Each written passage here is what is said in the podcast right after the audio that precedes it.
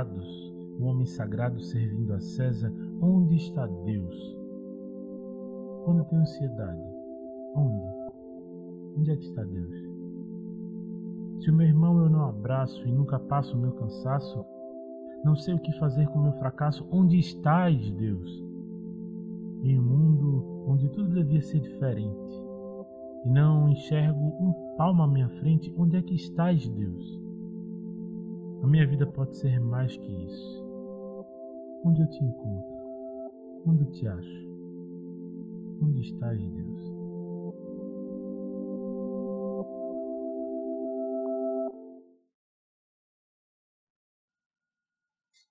Olá, igreja! Como é que vocês estão? Vou tirar aqui para a gente começar a nossa conversa. Ah, para a gente tem sido uma alegria e um desafio muito grande entender próximos passos.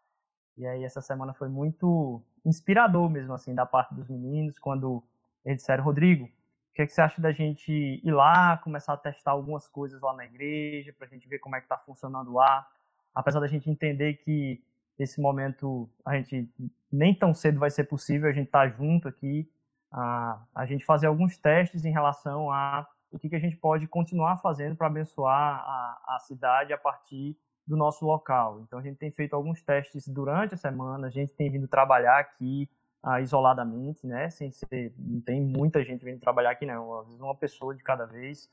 É, e também ah, há tanto tempo a gente não ouvia os meninos ah, tocarem ah, também assim, não só uma pessoa de cada vez, né? E aí a, a ânsia por servir, e é muito legal ver o sacrifício dos meninos, quando o Gidel falou, de só os meninos estão topando, vamos lá, vamos tentar ver se a gente pelo menos ah, tomando as medidas necessárias assim de proteção, a gente pode estar junto, ninguém está com ninguém na família que está ah, com, com a doença, então assim fez toda uma seleção antes de, de colocar o pessoal aqui, então para a gente foi uma alegria quando eles toparam fazer isso, né? Quer dizer, partiu deles, na verdade, a poder fazer isso. E para a gente é uma alegria, a gente está tentando ajeitar e se estruturar uh, com isso também, uh, tentando ouvir de Deus, usando muito desse tempo para ouvir de Deus o que é que Ele quer fazer através da gente nesse momento. E aí a gente continua com a série Onde está Deus? A gente uh, não tem como começar da mesma forma a gente precisa ouvir de Deus de uma forma muito especial nesse momento, porque parece que os gritos são parecidos. As coisas que a gente tem ouvido, o clamor das pessoas é muito parecida. E eu queria encorajar você, primeiramente nesse momento, a, olha, daqui a um pouquinho mais a gente vai estar tá tendo um tempo sobre a escola que a gente vai estar tá começando. O Bibo, ele é um dos maiores podcasters do Brasil, ah, que tem abençoado a igreja através do estudo teológico aprofundado e muita curiosidade a respeito da Bíblia. Você pode ver lá que vai ter um episódio lá no Bibo, no, no, no podcast dele, e ele ah, pode deixar uma mensagem para a gente. A gente vai estar tá ouvindo o Bibo. Ah, depois que acabar o culto, a gente tem uma palavra do Bibo de 10 minutinhos só. É, e aí a gente também vai falar um pouquinho da, da escola. É um tempo, se você quiser ah, entender um pouco mais, a gente vai estar tendo esse tempo com o Bibo e também a respeito dos cursos. Eu te encorajo a permanecer aí. É, mas não só isso, acho que você ouviu a respeito desse dia que a gente vai estar ouvindo nossos irmãos aqui da igreja, que durante a vida toda tem passado por algo que talvez você e muito provavelmente muitos de vocês não têm conhecimento e a gente vai estar podendo ouvir. A gente vai falar até um pouquinho mais disso hoje, ah, mas aí eu queria não só te encorajar a, a, divulgar esse espaço que vai estar acontecendo amanhã às 8 horas da noite online, é, como também ah, se você faz parte da Mosaico, esse é um tempo da família Mosaico, para a família Mosaico se ouvir. É, então, se você faz parte da família Mosaico e você entende que Uh, isso é um, um, algo que também uh, te afetou a, a, a vida toda e, e, e você é parte da comunidade negra que faz parte da mosaico. A gente quer muito, muito, muito mesmo, assim, com sensibilidade e intencionalidade, parar para ouvir e, e, também escutar um pouco a respeito daquilo que Deus tem colocado no coração de vocês, o que que, o que, que ah, através da lente de vocês, o que, que Deus está falando? O que, que Deus está falando através de algo que afeta diretamente ah, não todo mundo da igreja. Não afeta todo mundo diretamente, mas afeta todo mundo indiretamente. Então, através desse tempo, ver, olha, a gente quer ouvir, a gente quer muito, muito, muito, muito ouvir.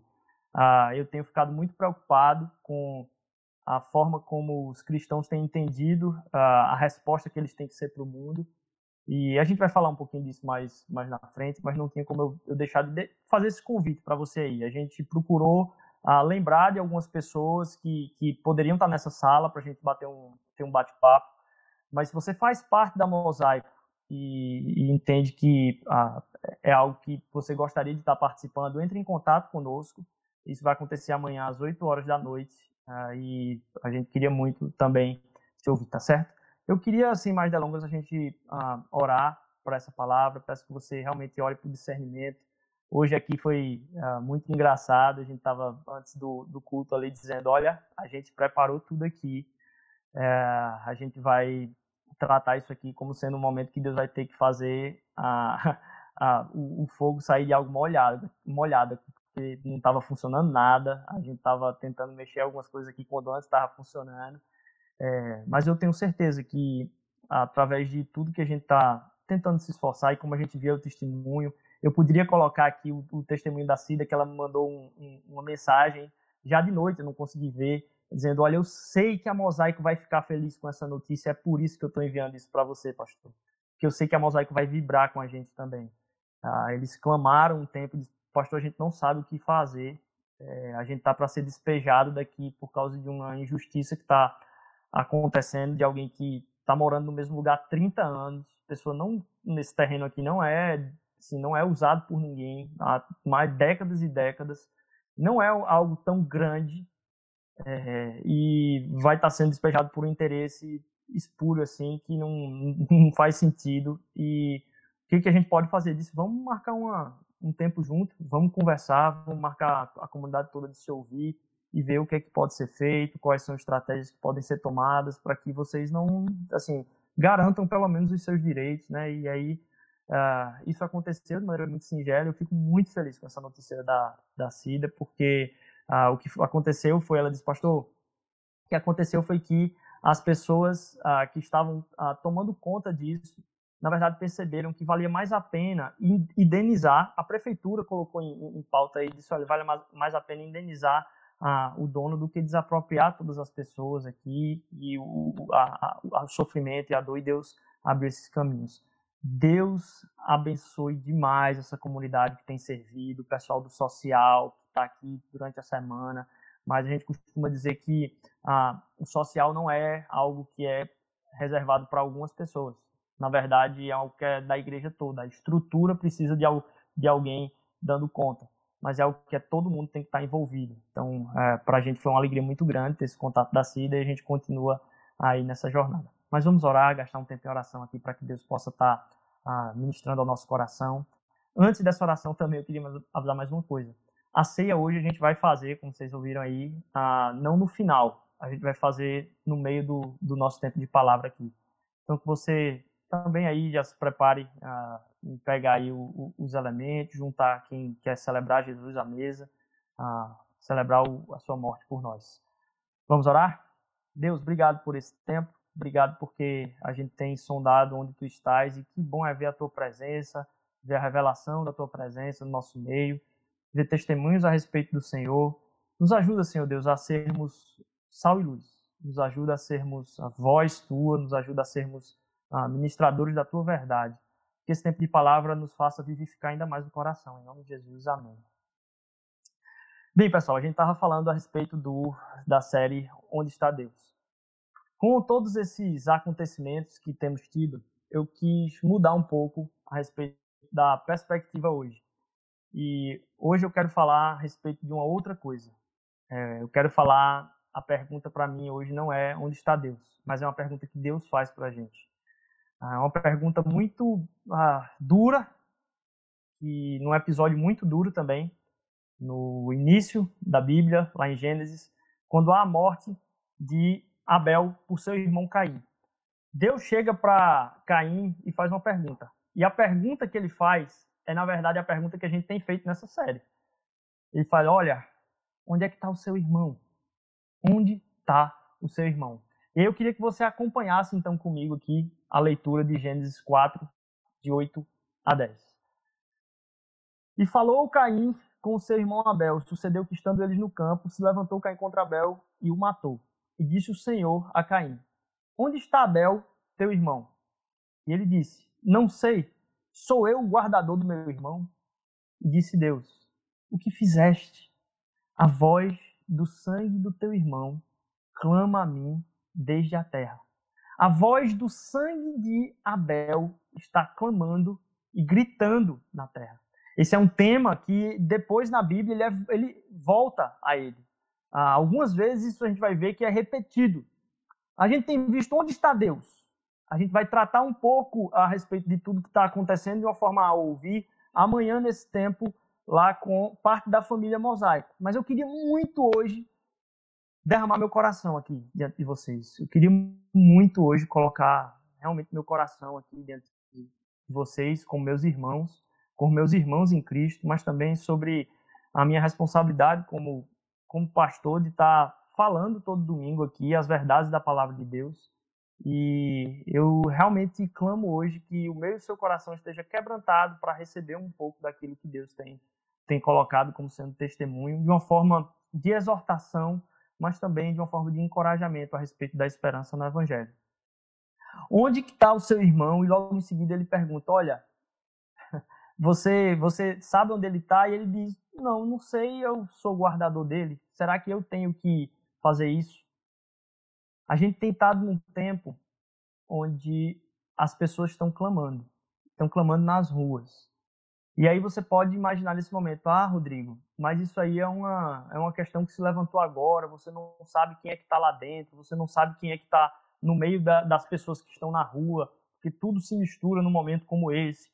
Veja só, a gente tem ah, falado a respeito de um testemunho que a gente precisa dar para o mundo, porque uma pressuposição que a gente tem é que ah, o Espírito Santo ilumina os nossos corações e a gente muitas vezes tem clamado a respeito de um mundo que anda cego para aquilo que são as coisas do coração de Deus.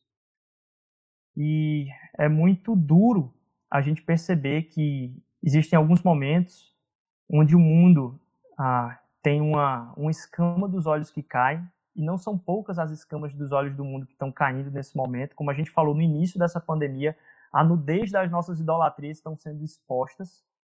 E o mundo tem, tem tido ah, essas escamas, de alguma forma, muito claramente sendo derramadas aí nesse momento. E esse não é, então, o momento da gente, diante disso tudo, querer agora, no momento em que o mundo está tendo um viésinho de dizer, poxa, há injustiça, de a gente querer analisar essa situação. Me perdoe. Esse não é o momento de analisar situações. A gente está vendo ah, pessoas que sofrem gritando por socorro. E na hora que pessoas que sofrem gritam por socorro, ah, aqueles que são representantes de Jesus na terra, aqueles que estão para revelar a virtude de Deus na terra, não fazem análise do sofrimento dos outros aqueles que estão para serem testemunhas daquele que sofreu por todos nós, em meio ao sofrimento, não respondem com dilemas, nem polêmicas, nem querer gerar debates. Essa não é a hora de gerar debates. Essa é a hora de algo muito diferente. Eu não sei a vocês, mas eu eu no colégio, eu assim, em alguns momentos da caminhada no colégio eu era ah, muito muito impulsivo. E eu me metia em muita coisa que, assim, era por impulso. A gente falou a respeito de um irmão cujo sangue está clamando. Existe um irmão cujo sangue está clamando na terra. E essa é a palavra de Deus para Caim. Ele disse: Olha, o sangue do teu irmão está clamando na terra. No momento do sofrimento do outro, a gente, como ministros do evangelho, a gente não pode entender esse momento como sendo a hora de dar a opinião mais intelectual. Essa não é a hora de dar a sua opinião mais intelectual. Essa é a hora de você ouvir o sofrimento. Essa é a hora de você ouvir esse grito. Essa é a hora de você discernir em Deus. Deus, como é que eu posso ser resposta ah, em revelação a quem tu és para essas pessoas? que ao ouvir isso e entender esse, esse grito que é dado, a gente não toma um posicionamento de tentar dar uma resposta a mais correta possível. Porque Deus não está atrás da resposta correta. Deus está atrás do coração quebrantado. E como um coração quebrantado vai, vai responder. Na verdade, Jesus Cristo, quando esteve aqui passeando fisicamente na terra, ah, no corpo de Jesus, ele, na verdade, ele teve muito problema com quem tinha as opiniões corretas. Com quem tinha as opiniões corretas, talvez foi com quem ele mais teve problema. E eu estava falando a respeito do colégio, né? É, eu não sei vocês, mas eu, como era alguém muito impulsivo, no colégio, quando tinha uma briga na sala, eu era um dos que mais gostava de apartar. E quando você vai apartar uma briga que começa no meio da sala, uh, você tem duas coisas quando acontece uma confusão no meio da sala. Eu tenho certeza que provavelmente você já passou por esse, por esse tempo enquanto você estava no colégio. Quando a gente está apartando uma briga ou quando acontece uma briga na sala, você tem duas soluções. Ou, to, ou tem quem entra para apartar, ou tem quem entra para chamar o diretor ou a diretora. Essas são as duas opções que tem na hora de uma briga. E normalmente eu ia para cima no meio da briga, eu ia para entrava com uma pesada mesmo, sabendo que eu ia bater e eu ia apanhar. Sempre saía no meio da trocação ali, um, uma empurrada muito forte para acabar com aquela briga no momento, mas aí você acaba levando uma, uma pancada. E no meio de uma briga, no meio de algo que acontece que é desesperador, é algo que, é, que rompe, você não tem analista de briga. Você tem a pessoa que vai apartar a briga e você tem a pessoa que vai chamar a diretora. Sabe o que acontece com talvez a opção extra que você está pensando aí? são todos os outros que ficam se deliciando na briga. Todos os outros que ou não entraram para apartar nem chamar a diretora para resolver. Na verdade, você tem aqueles, aquelas pessoas que ficam ali no meio da briga dizendo: Ih, vai deixar, é, vai deixar, é, para ver se começa.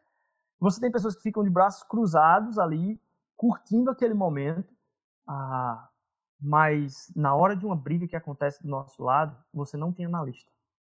Porque um analista, quando ele dá algum palpite, na verdade ele entrou no meio da briga e ele precisa apanhar também. Deixa eu dizer para vocês, no momento onde a gente está vendo nossos irmãos todos ah, se quebrando por muitas coisas, não tem opinião de análise. Ou você vai estender sua mão contra a injustiça, ou você vai clamar a Deus para que Deus ministre misericórdia na vida de todos. Mas essa não é a hora de dar opinião. Essa é uma hora de você ouvir o sofrimento.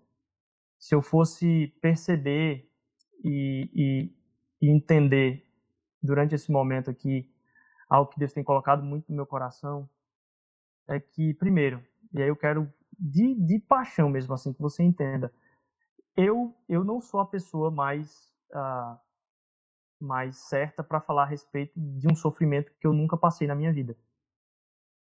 Eu não estou em um lugar de quem pode ministrar vocês a partir de um coração de quem entende o que se passou ah, na vida de muitas pessoas que estão ah, no nosso meio e que têm sofrido com isso também. É.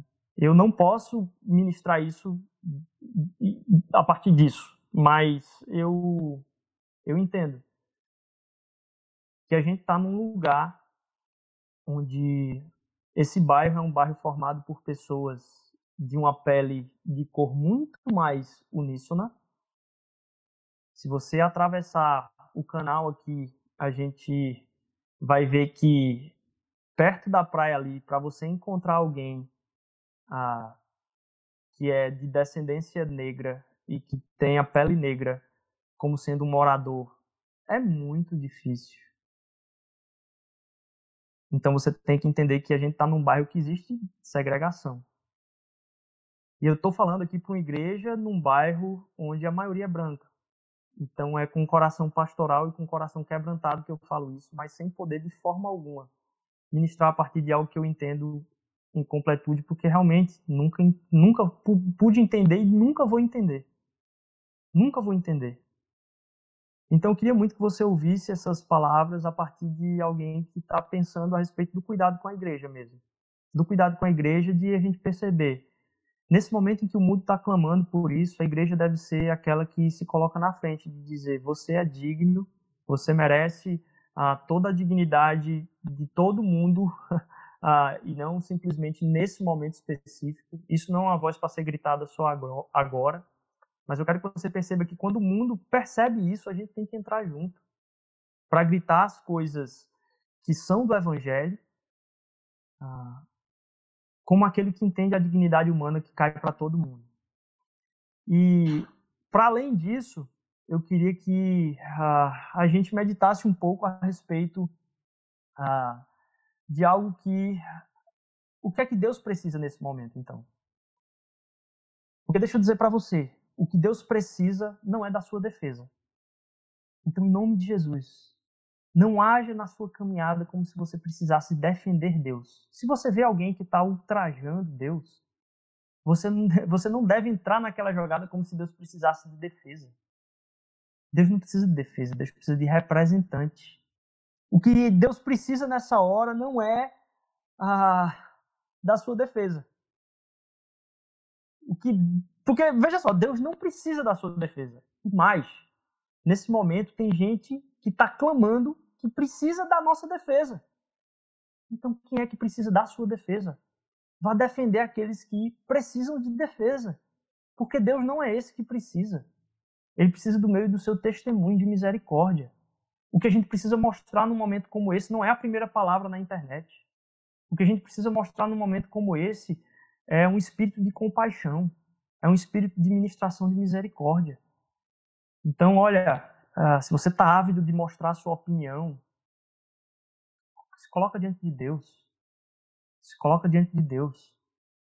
Porque talvez você não precisa mostrar sua opinião pública, mas tem alguém que você não precisa nem mostrar que falou, mas precisa ligar para essa pessoa pedir perdão, ou então perguntar como você está. Deus precisa da sua misericórdia e da sua compaixão por aqueles que sofrem. Eu fui muito triste de ver alguns pastores, colegas e distantes, negros falando sobre esse esse tempo agora. E um dos uma das menções que mais me cortou o coração foi algo que a frase que foi usada foi essa daqui. A única coisa que eu queria ter direito, essa que está aí no, no slide. A única coisa que eu queria ter direito era o direito de sangrar. Eu queria ter o direito de sangrar. Entenda? Para um pastor que cuida de um rebanho, está chorando diante da sua igreja, dizendo: Olha, eu queria ter o direito de sangrar. Eu queria somente que as famílias que estão sofrendo nesse momento tivessem o direito de sangrar. Eu queria que os vizinhos que perderam alguém tivessem o direito de sangrar. Que Deus toque nosso coração para que nosso ouvido seja muito mais sensível, muito mais rápido do que a resposta do nosso intelecto que esse direito que a gente possa entender das pessoas clamarem por justiça não te faça ir muito rápido em emitir sua opinião a respeito de algo de quem está sofrendo. Vai escutar quem está sofrendo. Vai escutar quem está sofrendo. Pergunta. Não importa o que está acontecendo, o que a pessoa está fazendo, a, a, se está exagerando na, na, na, dose, se não está exagerando. Não, não estou falando a respeito disso. Deus nunca clamou por violência, é lógico, Deus nunca clamou por violência, mas não é essa a resposta que você tem que dar, não. A resposta que você tem que dar é chega para alguém que você sabe que está sofrendo isso e diz: Como está seu coração? Como está seu coração? Me fala aí, a gente quer te ouvir. E foi imbuído disso que a gente pensou esse tempo. A, a gente quer muito saber o que é que está sangrando no coração das pessoas. E diante disso eu queria lembrar também que se o, o sangue de Abel clama na terra, a gente tem lá em Hebreus um outro, um outro clamor que vem do sangue também. Diz assim: Olha, vocês chegaram a Deus, juiz de todos os homens, aos espíritos dos justos aperfeiçoados, a Jesus, mediador de uma nova aliança, e ao sangue aspergido que fala melhor do que o sangue de Abel. Se o sangue de Abel clama por justiça, a gente tem um sangue que cobre de misericórdia as nossas vidas e nos enche de autoridade de sermos ministros dessa justiça. Eu queria que a gente fizesse uma pausa agora. Uma pausa pensando naqueles que sangram. Mas também, ao mesmo tempo ah, que a gente faz essa pausa, a gente cear. A gente cear e, ao enxergar a ceia, entender que ele sangrou por nós. Que nesse tempo que a gente pausa para a ceia, a gente possa lembrar que Cristo morreu para que a gente fosse representantes da sua identidade aqui na terra, cheios de misericórdia. Então, durante esse tempo que você vai estar aí ceando com as pessoas que estão ao redor da sua mesa, em tempo de oração, eu clamo que Deus use a sua vida para, ao olhar para aquele pão e aquele sangue que está ali, o pão e o vinho que está ali, você possa lembrar que ali sangue foi derramado. Ali alguém foi massacrado. Ali alguém foi, as últimas consequências, extirpado para que eu e você tivéssemos vida eterna e acesso a Ele. Para que eu e você tivéssemos dignidade completa, aquilo ali foi quebrado. Então, ao olhar o pão e o vinho ali, que eu e você possamos ter a plena convicção de que nós somos abraçados por esse sangue. O sangue ah, da injustiça que há lá em, em Abel, ah, e que Jesus, inclusive, vai fazer menção a ele em Mateus 23, dizendo: Olha, vocês vão matando os profetas, essa questão da violência. Não vem de agora, não. Vocês saem matando todos os profetas. Desde Abel vocês vêm matando.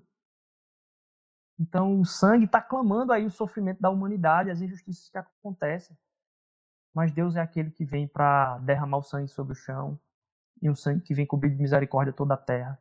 Então pedir misericórdia de Deus sobre as nossas vidas para que a gente entenda o sofrimento do outro porque ele foi aquele que veio sofrer por nós para entender o nosso sofrimento. Ele foi aquele que veio trocar de lugar conosco. Então, que ao fazer esse tempo de ceia agora, você possa olhar para esse tempo e dizer: Jesus, me dá teu coração.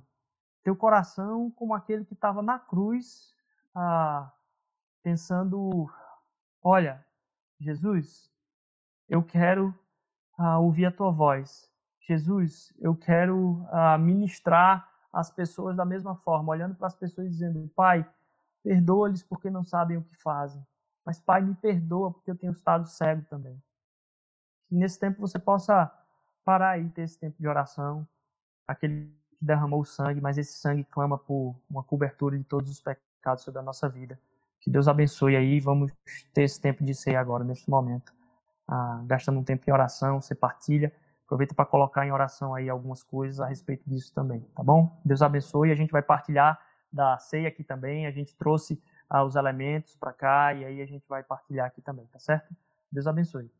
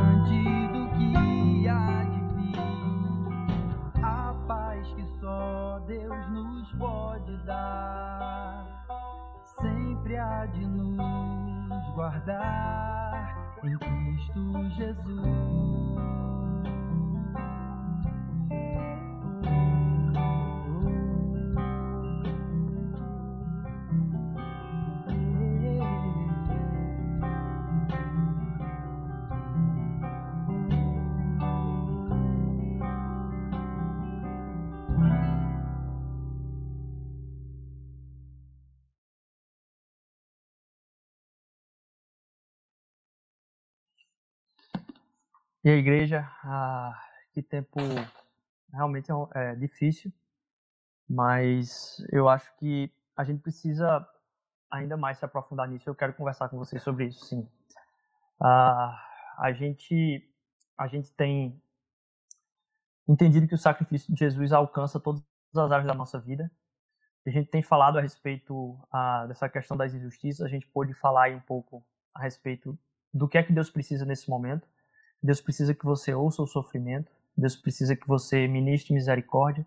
Deus precisa que eu e você ah, saibamos ah, resgatar nas pessoas quem elas são, de verdade, a imagem e semelhança de Deus. E a gente precisa fazer isso não como algo que falta, mas ministrando na vida delas que elas já são, é, em todas as áreas. Então, em quem em quem está ministrando ódio, a gente ministra misericórdia. É, em quem está sendo complacente, a gente também ministra misericórdia. E se a gente for duro, a gente vai ser duro através do sacrifício de Cristo também. Então, num momento como esse, é, é importante a gente entender a necessidade de ouvir os gritos que estão sendo dados, uh, mas uh, eu quero eu quero entrar muito nisso mesmo. Uh, a gente tem aí, eu coloquei antes a foto da Agatha. A Agatha foi alguém que faleceu aqui no Brasil agora há pouco, esse ano, ou no final do, do ano passado. E a vítima no Rio de Janeiro, a gente teve mais um caso agora há pouco, 14 anos, menino. Logo em seguida a gente teve uh, o, o George Floyd. Eu acho que o George Floyd se torna algo mais pitoresco nesse caso, porque foi uma filmagem explícita. Mas entenda, provavelmente essa cena aconteceu sem ser filmada algumas outras vezes. Então, talvez ganhou muito mais uh, peso uh, porque estava sendo filmado. E a gente tem que isso não aconteceu só agora, né? É, é, já são outros que foram sufocados e filmados. Então, eu só uso esse momento uh, com isso agora, não porque no Brasil uh, isso não importa. A gente tem que ter, ver também que a gente não tem dado a importância que devia aqui no Brasil, inclusive as igrejas brasileiras. Uh, e a gente faz isso, e aí eu quero muito que você entenda, a gente não faz isso para aproveitar uma onda de indignação para se somar nessa onda. De forma nenhuma. Deixa eu dizer para você, essa onda de indignação que está aí, as hashtags, tudo, é, são muito válidas, mas todo mundo sabe que alguma hora essa hashtag vai passar. Todo mundo sabe que as ondas de levante vai, vão passar em algum momento. O que eu estou dizendo não é que nesse momento a gente tem ah, de somar forças à onda. Não, não é isso que eu estou dizendo, não. O que eu estou dizendo é que essa é uma luta que, ao passar a onda, na verdade, a igreja tem que se engajar ainda mais. A igreja tem que ser aquela que vai testemunhar quando a onda passar e continuar. Ah, porque eu não sei se você sabe, aí eu, eu trago nesse momento isso aqui porque ah, o, o, caso do Floyd ficou mais claro porque a gente viu e ouviu, se você acompanhou aí ah, nesses dias. Mas um pouco antes ah, do Floyd, me foi muito do, doído ver ah, o testemunho de, um, de uma outra pessoa que estava caminhando no parque ah, e aí viu uma mulher que estava com um cachorro solto na coleira. Talvez você não tenha nem acompanhado essa história, mas acho que um, menos de uma semana antes do Floyd. Ah, uma pessoa que estava com um cachorro solto na coleira, assim, e não pode andar com o cachorro solto na coleira. E essa pessoa, um negro que estava correndo, ele disse a, a, a mulher que estava ali com o cachorro na coleira solta, ele disse assim: Senhora, por favor, coloque o cachorro na coleira. Na hora ela se armou, como se, vamos dizer assim, como se tivesse todo o direito do mundo. E aquele rapaz, ele era conhecido na cidade por ser alguém que tira foto de pássaros. Ele já tinha dado entrevista para blogs de pássaros, as fotos mais lindas. Ele se prepara, sai cedo de casa e tem uma comunidade forte a respeito uh, de pássaros no, no, no lugar onde ele, onde ele vive. E aí no parque, ele estava lá no parque, a mulher soltou o cachorro, estava segurando pela coleira com a mão, assim, ele disse, bote a coleira, você não pode deixar sem a, sem a coleira. E ele dizendo, olha, é, é o que é para ser feito. Ela disse, eu vou ligar para a polícia, e eu vou ligar para a polícia e vou dizer que um homem afro-americano está me ameaçando. Perceba que nessa hora a mulher se utilizou de tudo aquilo que as palavras dela poderiam afetar naquele momento. Ela utilizou-se da prova mais cabal de que, ao se referir à condição natural daquela pessoa, ela estaria numa posição de muito privilégio e que ele estaria sob um certo risco. A prova que ela usou para colocá-lo numa situação de encurralado foi de manifestar o que é claro. O que se ela dissesse quem ele era, simplesmente pela condição natural dele, ele estava em apuros. Perceba, ele estava em apuros por ela falar a condição natural dele. E eu acho que esse caso é muito emblemático para entender que as pessoas, ela entenda, ela foi maléfica, ok. Mas as palavras dela se utilizaram de uma condição que era natural daquele momento.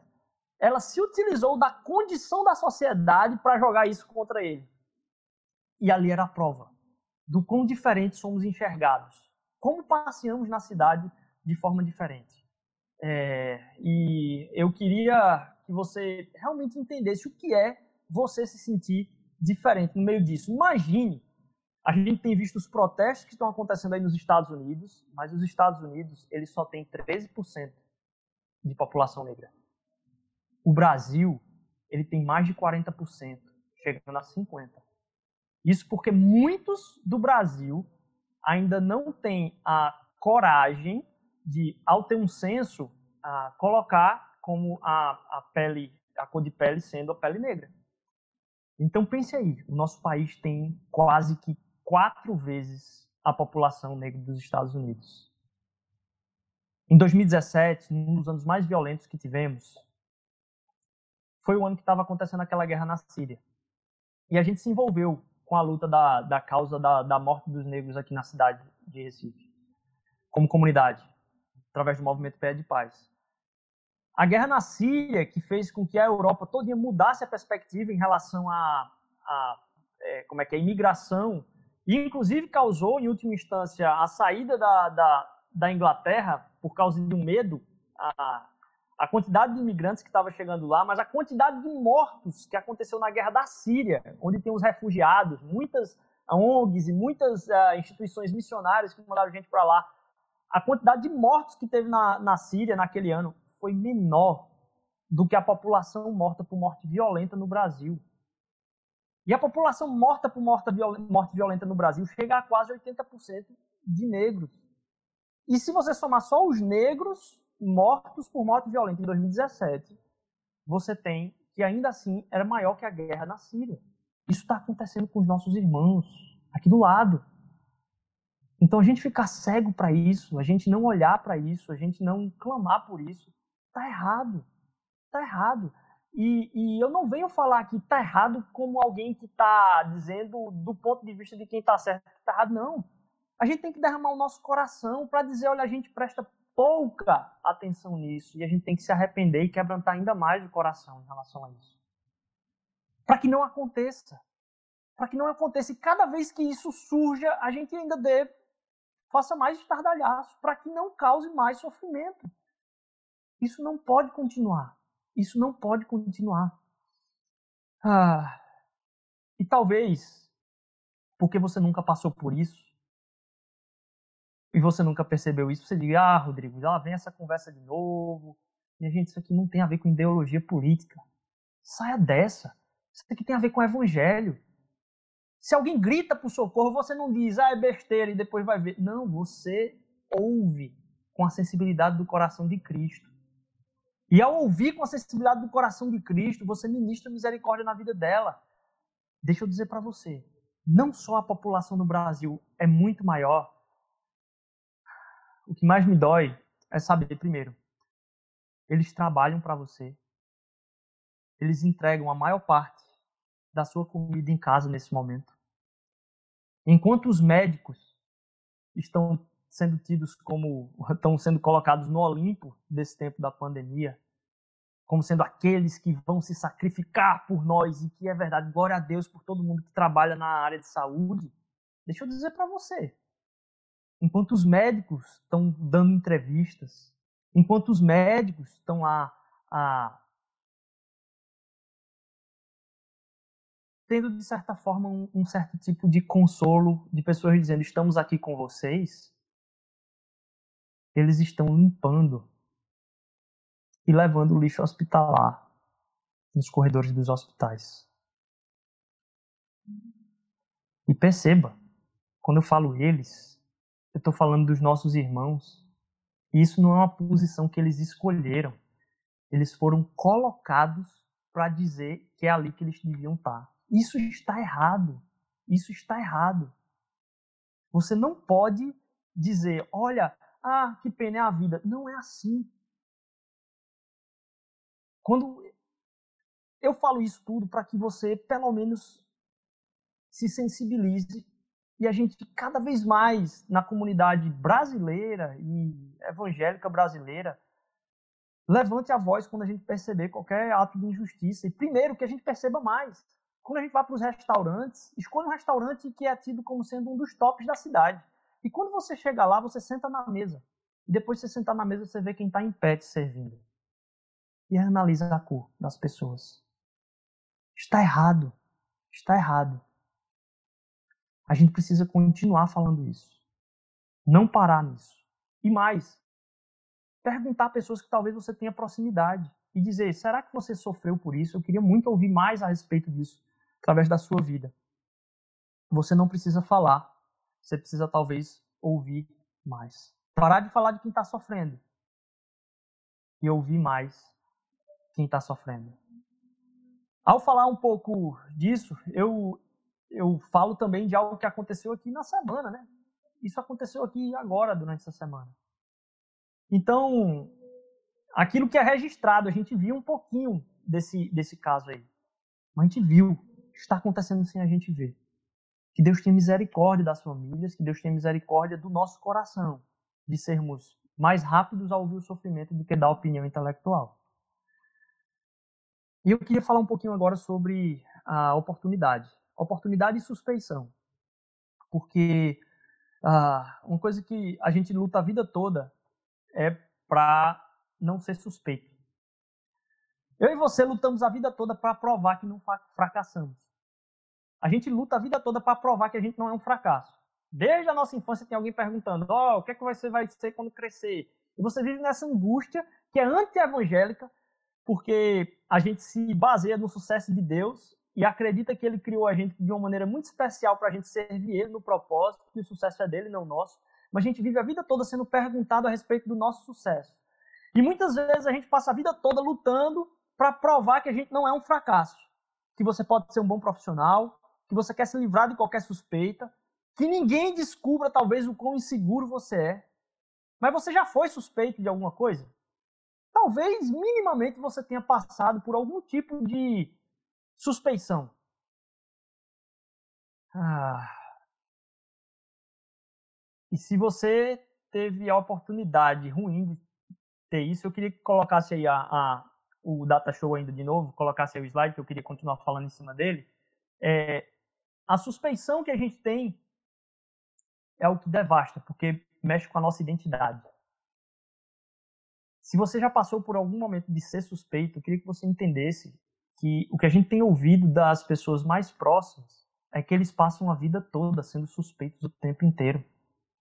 A tecnologia é algo que dá oportunidade.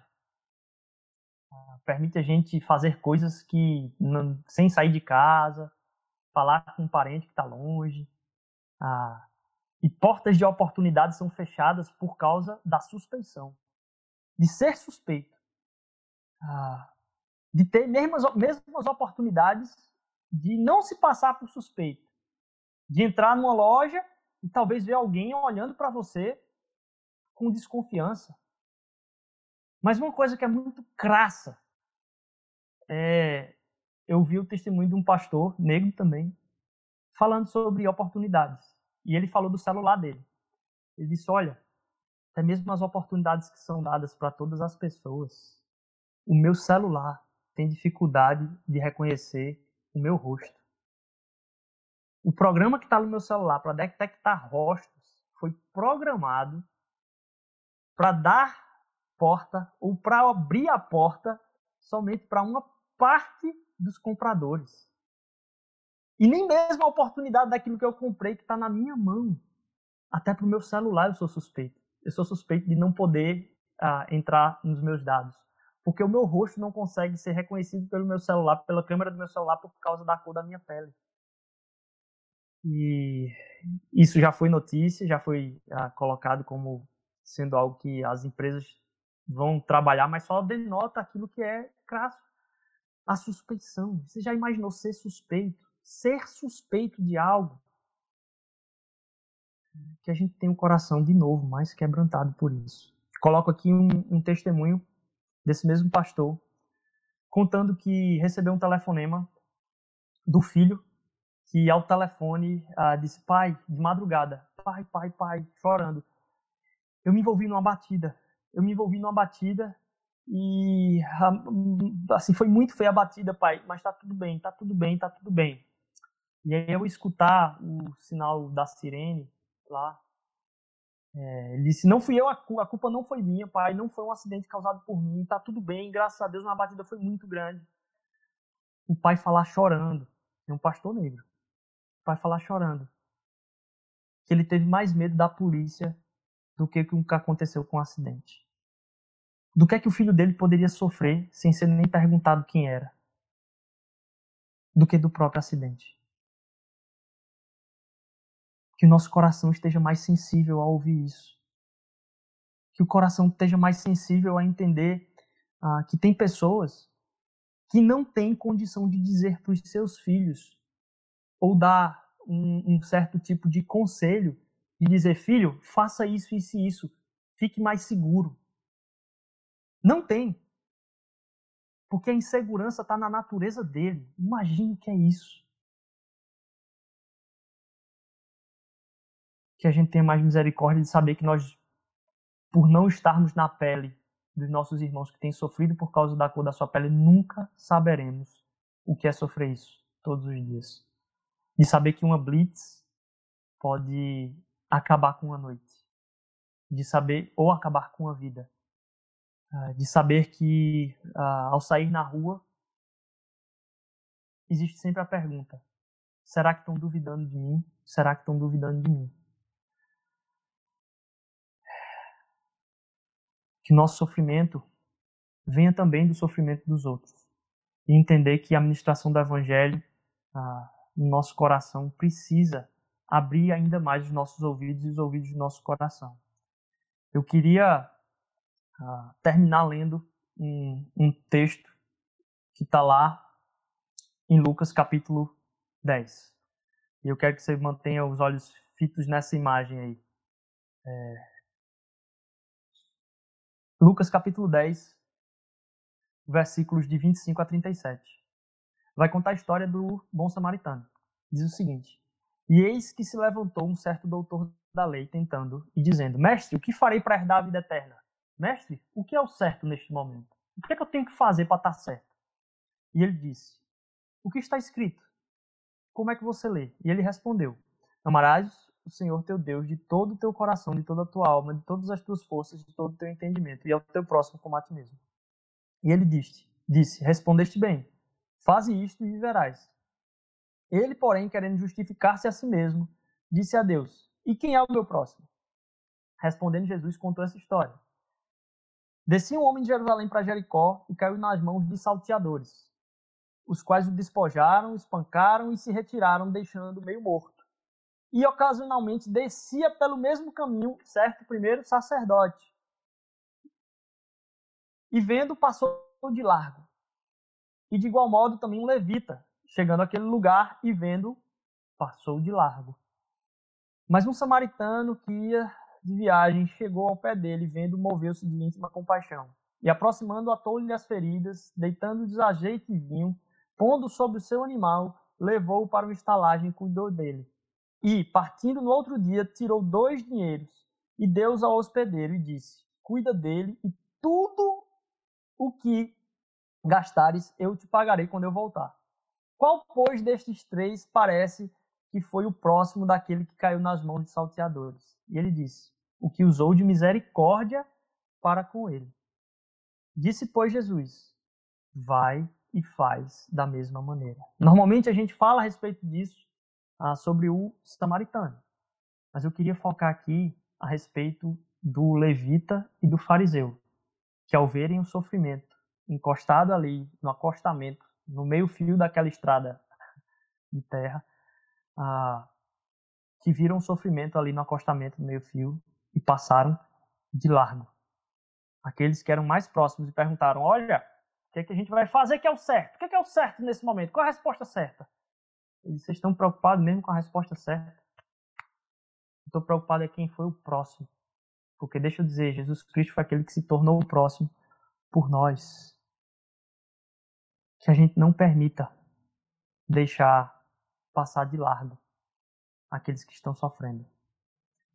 E que essa mensagem não seja um, um clamor simplesmente para a gente continuar na nossa série Onde está Deus, mas que a gente pense também que Deus foi aquele que se preocupou com todos aqueles que eram perpetradores do sofrimento, desde do sangue de Abel até a morte de Zacarias. As pessoas matam os profetas, é o que Jesus falou lá em Mateus 23. Ah, só que o sangue de Jesus clama por misericórdia na nossa vida. O sangue de Jesus é aquele que faz com que a gente olhe dentro do nosso coração e a gente não se permita dar a mesma resposta que Caim deu para Deus. O que é que eu tenho a ver com o meu irmão? Que a gente não passe de largo. É...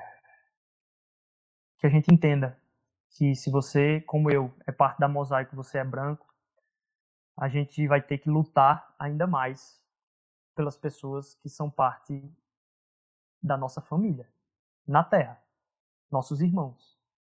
Que isso vai exigir ainda mais a atenção, ainda mais sensibilidade, ainda mais intencionalidade com o sofrimento alheio. Que isso vai exigir muito mais uma calma na hora de dizer o que tem que ser feito na internet e uma rapidez muito grande em contactar pessoas para ouvir o sofrimento delas em contactar pessoas para abençoar a vida delas, em contactar pessoas para ministrar misericórdia na vida delas. Ah, que a luta vai continuar ainda de forma mais tremenda e que a gente vai ter que se perceber como sendo ah, alheios a essa luta porque a gente não sente o mesmo sofrimento. Que a mosaico seja ministrada pelo Evangelho de Deus a não assumir respostas que são ah, um clamor simplesmente de momento, mas de uma natureza de identidade de quem valoriza e entende que todo sofrimento merece aquilo que Jesus Cristo veio ministrar na nossa vida, que foi a entrega, que foi o sacrifício. Eu ah, termino fazendo esse clamor, se colocando diante da comunidade e também diante ah, da nossa família, dizendo: Perdão, Senhor, Perdão porque muitas vezes precisa que as pedras clamem para que ah, de forma conjunta a gente ministre ah, isso que precisa ser feito. Que a gente nunca vai entender o sofrimento do outro, mas que no sofrimento do outro, o outro não precisa de Deus vai cuidar. Ele precisa de um abraço, ele precisa de um ouvido amigo. Ah, então, minha oração é perdão, Senhor, porque desde a eternidade nós somos, desde a criação nós somos perpetradores de todo o sofrimento do mundo, através da nossa inveja, do nosso egoísmo, através da nossa indiferença. Mas tu deixaste tua glória por nós, Deus. Nos dá coragem de não estar em silêncio. Termino com essa oração. Ministrada num, num pacto que li na internet essa semana, que me fez ah, pensar bastante. Nós clamamos, Senhor, Deus da paz e da justiça. Pedimos juntos, como salmista: Até quando, ó Senhor? Até quando os nossos irmãos de cor negra, nossos irmãos que têm sofrido por causa da sua cor natural, serão mortos sem consequência? Até quando pais e mães vão chorar o sangue inocente de seus filhos? Até quando a violência racial vai persistir nessa nação? Até quando? Até que a tua justiça reine. Que Deus abençoe cada um de nós, que a gente não se permita a manter em, em sendo aqueles indiferentes à violência.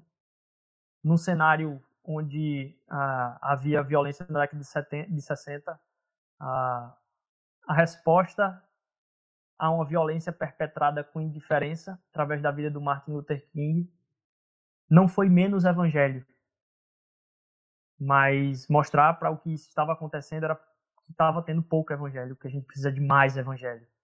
A resposta não é desacredita do evangelho, não, não é isso, é dizer mais evangelho, porque o que precisa de mais evangelho ainda. Que a gente ah, entenda que isso não é um, uma coisa para a gente pensar nesse momento, mas que ao falar disso nesse momento para a nossa comunidade é num entendimento de que a gente é chamado para continuar essa luta para frente e também uma palavra de muita exortação ao nosso coração. De ter o coração de Jesus. De não querer perguntar como fariseu o que é que eu tenho que fazer para herdar a vida eterna. Mas perguntar quem é que está no meio fio sofrendo. Porque Jesus está perguntando quem é que foi o próximo. E não o que é que tem que ser feito para herdar a vida eterna. Porque para herdar a vida eterna, o que tem que ser feito, ele fez. Se a gente ama Jesus, se a gente ama a Deus, a gente tem que amar quem Deus ama. A gente precisa de mais evangelho, não de menos evangelho. Que Deus abençoe a nossa comunidade a ser mais ainda uma voz de justiça e honra o nome de Cristo na terra e que a graça dele possa pairar nos nossos corações. Que você não termine essa pregação dizendo é isso aí, pastor, tem pessoas que precisavam ouvir isso. Não, que você sonde o seu coração é, clamando misericórdia a Deus, pedindo arrependimento das vezes que você talvez tenha sido indiferente também. Que Deus nos perdoe, que Deus renove nossas energias no Evangelho para amar ainda mais. Em nome de Jesus, que Deus te abençoe com a semana clara, sabendo que nada mudou. Nada mudou. A convicção de sacrifício permanece. O contexto pode ter acordado alguma coisa a mais, mas não há mais necessidade de sacrifício, não. O que há agora é mais necessidade de consciência a respeito da nossa entrega, para que a gente entre nessa semana com muita convicção de que a nossa voz nesse mundo é a voz da graça, que a nossa voz nesse mundo é a voz de Jesus, daquele que se coloca no lugar do outro. Tá bom? Que Deus abençoe. E a gente volta para um louvor para finalizar esse tempo. Logo em seguida a gente tem a conversa com um tempo de escola mosaico. Amanhã temos a nossa roda de conversa. Entre em contato conosco aí para participar desse tempo ah, a gente vai estar na roda de conversa só com as pessoas que ah, são negras da nossa comunidade e elas vão ah, partilhar um pouquinho daquilo que o que é e o que foi isso na vida delas.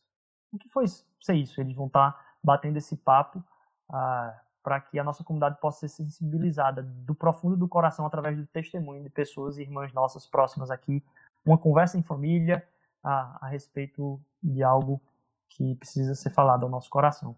Deus abençoe. Uma semana.